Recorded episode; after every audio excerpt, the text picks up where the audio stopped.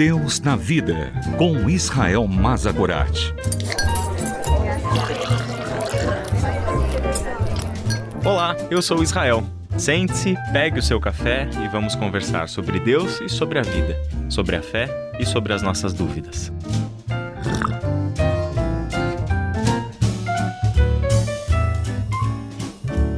Olá, meu querido ouvinte, minha querida ouvinte, estamos juntos retomando as nossas conversas, você já sabe, aqui no Deus na Vida.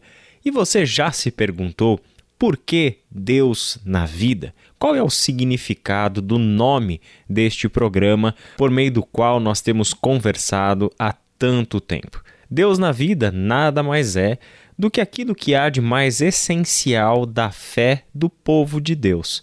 Nós, cristãos, o povo da Bíblia, povo que olha para as Escrituras como fundamento da sua vida, só pode entender Deus se for entrelaçado com a vida. Não existe outro lugar para Deus habitar senão na vida humana, na história onde todos nós desenvolvemos as nossas histórias. E não fomos nós que colocamos Deus neste lugar. É Ele mesmo quem decidiu estar envolvido com a vida da sua criação.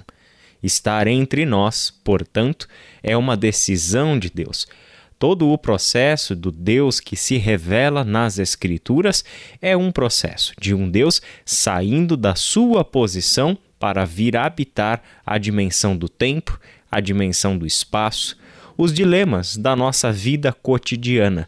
Um Deus que, desde o início da história, está andando no meio do seu povo. É um Deus que se interessa pela nossa vida e pela nossa história, desde os mínimos detalhes até aqueles mais complexos. É o Deus que olha e se interessa pela causa de, por exemplo, mulheres que não podem engravidar, mas que desejam ardentemente terem filhos. É um Deus que olha para homens que perderam tudo o que tinham, mas encontraram esperança na caminhada simples com o Deus eterno. Estar envolvido com a vida foi uma decisão de Deus. E é exatamente o que nós encontramos no Evangelho de João, capítulo 1, versículo 14, quando João vai começar a contar para nós quem foi Jesus, qual foi o seu ministério, a sua mensagem, enfim, ele diz o seguinte: Aquele que é a palavra tornou-se carne e viveu entre nós. Vimos a sua glória, glória como do unigênito vindo do Pai, cheio de graça e de verdade. Aquele que é a palavra faz referência à criação. No começo do Evangelho de João, Jesus é descrito como a palavra por meio do qual Deus deu ordem para que todas as coisas viessem à existência. Também temos uma referência ao Êxodo, o Deus que veio em carne e viveu entre nós. Viver entre nós, literalmente na tradução do original, habitar entre nós, armar a sua tenda entre nós.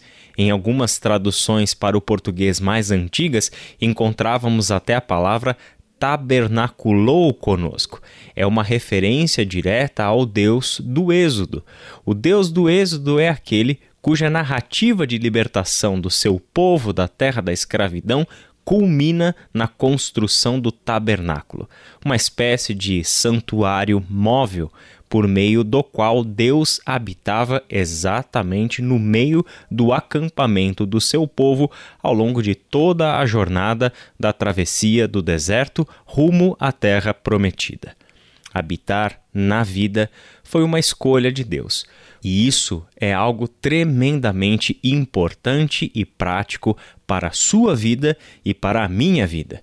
Porque pensamos em Deus não como aquele que está distante, não como aquele que está esperando honrarias em uma dimensão diferente da nossa, lá no céu, distantes da nossa realidade e distante da realidade da vida daqueles homens e mulheres que hoje sofrem, que temem, que têm motivos de estar ansiosos, que têm motivos de estar preocupados e com medo é o Deus que veio se entrelaçar com as nossas vidas para tirar do nosso meio todo medo, para nos dar a esperança de um futuro, baseado na certeza da Sua presença consoladora e salvadora entre nós. Por isso, meu irmão e minha irmã, fique firme, saiba sempre de que Deus está na vida.